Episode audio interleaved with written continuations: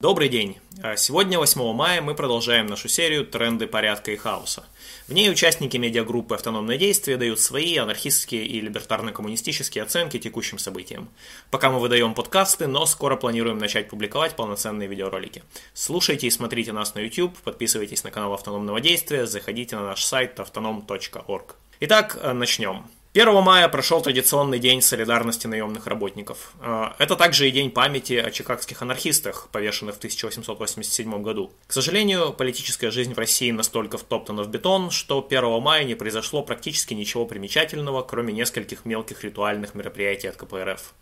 Гораздо более правильным способом этот день отпраздновали в других странах. По всей Франции на улицы вышло более 100 тысяч человек, в Париже демонстранты сражались с полицией. В Колумбии 1 мая продолжились начавшиеся за несколько дней до этого уличные протесты против неолиберальных реформ налоговой и медицинской систем. Протесты охватили 500 городов. И не зря.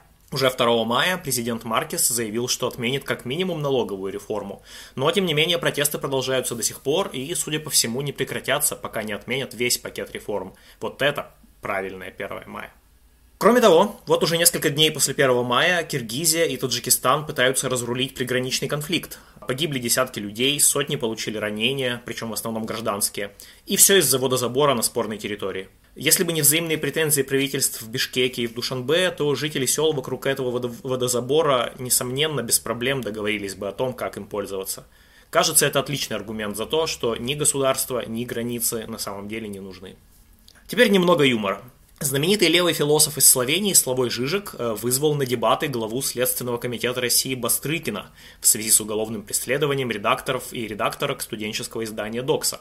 Э, цитируем Славоя. «А «Бастрыкин, как я изучил, образованный человек, опубликовал множество статей. Я вызываю его в духе взаимоуважения, потому что происходящее в России меня искренне беспокоит». Что ж, мы всячески поддерживаем команду Докса, но Жижик, похоже, не очень врубается в устройство российской государственной бюрократии, если считает Бастрыкина интеллигентом. На самом деле Бастрыкин – это главарь банды следователей, которые фальсифицируют дела и пытают людей.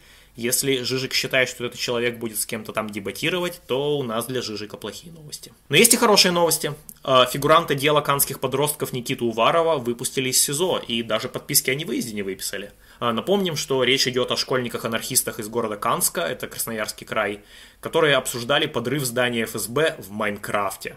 ФСБ объявила, что они готовились к терактам и закрыла троих школьников в СИЗО. А, Денис Михайленко до сих пор за решеткой, Богдан Андреев до сих пор под домашним арестом. А, интересно, что Никита, Денис и Богдан, в числе прочего, протестовали против огромных сроков фигурантам дела сети. И вот теперь они сами стали якобы террористами. А, любая политическая полиция порождает выдуманных террористов для отчетности, но тут ФСБ, конечно, превзошла сама себя. Свободу всем политзекам, ломайте систему и до встречи через неделю.